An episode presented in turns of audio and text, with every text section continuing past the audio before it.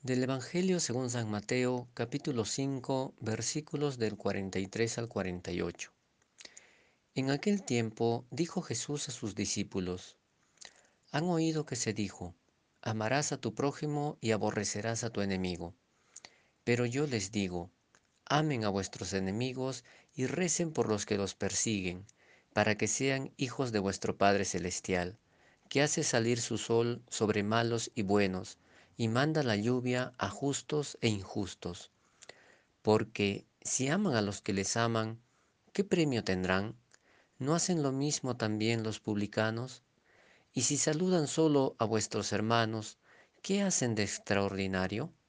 ¿No hacen lo mismo también los gentiles? Por tanto, sean perfectos como vuestro Padre Celestial es perfecto.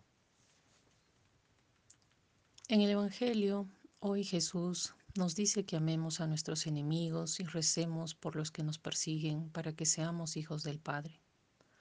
Y es que nosotros no estamos separados de nadie, somos uno con los demás, con todo lo que nos rodea. Y entonces, si yo no amo al otro, no puedo decir que amo a Dios. Jesús dice que el Padre Celestial hace salir el sol sobre buenos y malos.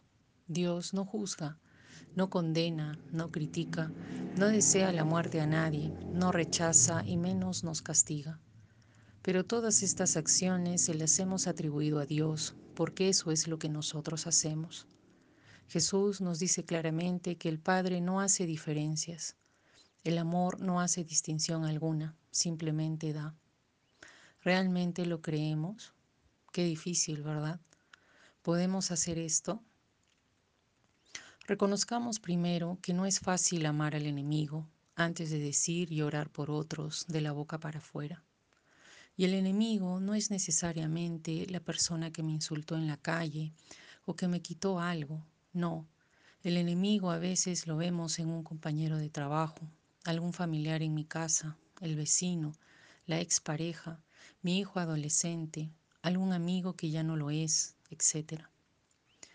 Y es que el enemigo es el contrario en una guerra, es el otro, representa lo que no soy, porque decimos que no comparte mi religión, mis valores, mi forma de ver la vida, no cumple mis expectativas, no sufre como yo, y así podríamos hacer una lista interminable.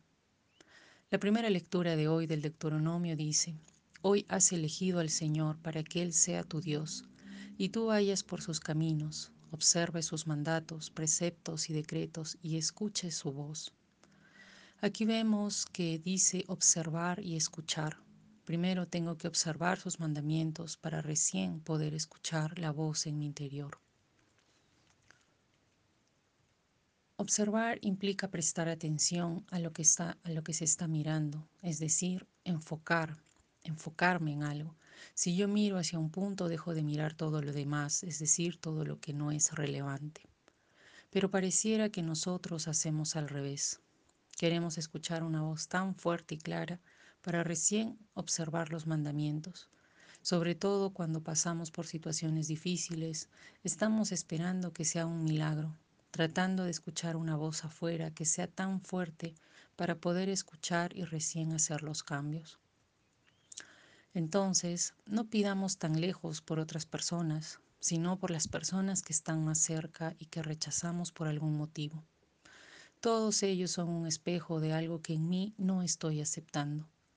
De esta manera, amemos, sanemos, perdonemos primero a nosotros mismos para poder recién sentir amor, compasión por el otro y así poder experimentar el amor infinito del Padre.